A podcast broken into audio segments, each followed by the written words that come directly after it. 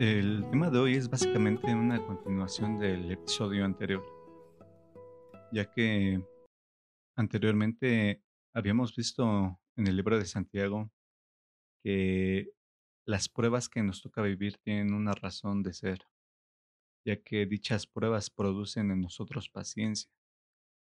Y la paciencia es algo fundamental que nosotros necesitamos y más en el tiempo del fin.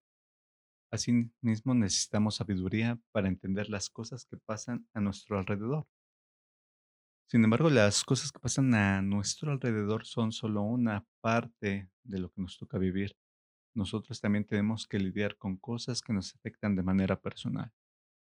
Si vamos a Santiago 1.13, vamos a ver algo muy interesante, ya que nos dice que cuando alguno es tentado, no debe de decir que es tentado de parte de Dios, porque Dios no puede ser tentado por el mal, ni él tienta a nadie, sino que cada uno es tentado cuando de su propia concupiscencia es atraído y seducido.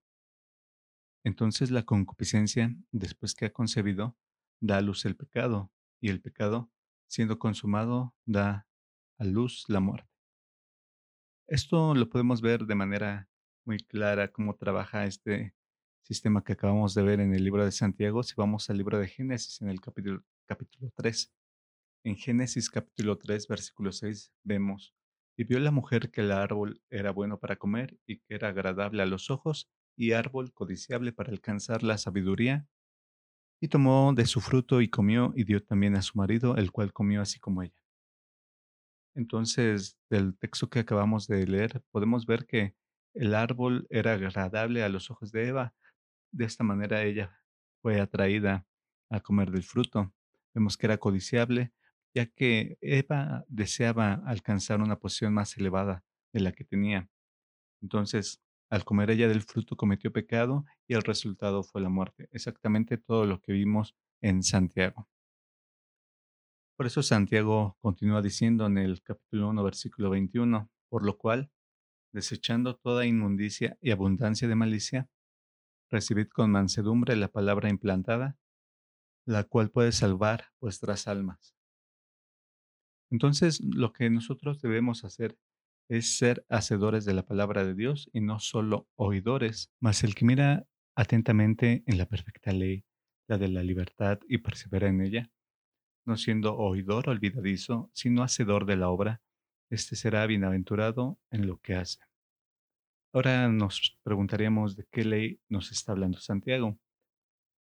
Vamos al capítulo 2, versículo 10, donde nos dice, porque cualquiera que guardare toda la ley, pero ofendiere en un punto, se hace culpable de todos. Porque el que dijo, no cometerás adulterio, también ha dicho, no matarás. Ahora bien, si no cometes adulterio pero matas, ya te has hecho transgresor de la ley. Así hablad y así haced como los que habéis de ser juzgados por la ley de la libertad. Entonces vemos que está hablando del decálogo de los diez mandamientos, ya que está haciendo alusión a dos de ellos, no cometerás adulterio y no matarás. Para reforzar eso, únicamente tenemos que ir al libro de Romanos, en el capítulo 7 y en el versículo número 12, para entender que la ley es perfecta y es buena. De manera que la ley a la verdad es santa y el mandamiento santo, justo y bueno. Y esto es importante porque unos piensan que solo basta la fe. Sin embargo, Santiago no comparte este punto de vista. En el capítulo 2, versículo 14 de Santiago vemos que dice, hermanos míos, ¿de qué aprovechará si alguno dice que tiene fe y no tiene obras? ¿Podrá la fe salvarle? Así también la fe, si no tiene obras, es muerta en sí misma. Pero alguno dirá, tú tienes fe y yo tengo obras. Muéstrame tu fe sin tus obras y yo te mostraré mi fe por mis obras. ¿Tú crees que Dios es uno? Bien haces. También los demonios creen y tiemblan. Entonces vemos que la fe no es suficiente para ser salvos. Necesitamos algo más, necesitamos las obras. Para complementar esta idea, ahora Santiago da algún ejemplo en el versículo 21, donde nos dice, ¿no fue justificado por las obras Abraham, nuestro Padre, cuando ofreció a su hijo Isaac sobre el altar? ¿No ves que la fe actuó juntamente con sus obras y que la fe se perfeccionó por las obras. Entonces, recapitulando, vemos que nosotros debemos de desechar toda la inmundicia y toda la cosa mala que se encuentre en nosotros.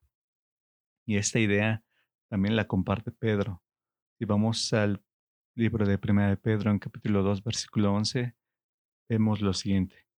Amados, yo os ruego como a extranjeros y peregrinos que os abstengáis de los deseos carnales que batallan contra el alma.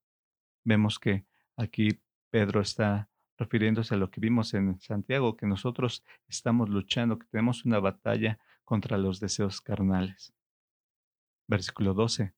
Manteniendo buena vuestra manera de vivir entre los gentiles, para que los que murmuran de vosotros como de malhechores glorifiquen a Dios en el día de la visitación al considerar vuestras buenas obras. Es interesante la frase el día de la visitación, ya que si nosotros buscamos esta palabra visitación, vamos a encontrar que es la palabra griega episcope, que significa una inspección. Entonces, nosotros podremos concluir con una pregunta. Cuando el día de la visitación llegue a nuestras vidas, ¿cómo nos encontraremos viviendo? ¿Cómo será nuestra manera de vivir?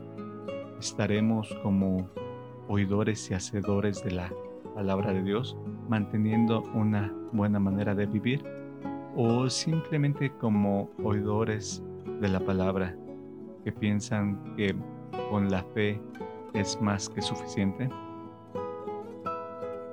Gracias por escucharnos y nos vemos en la próxima.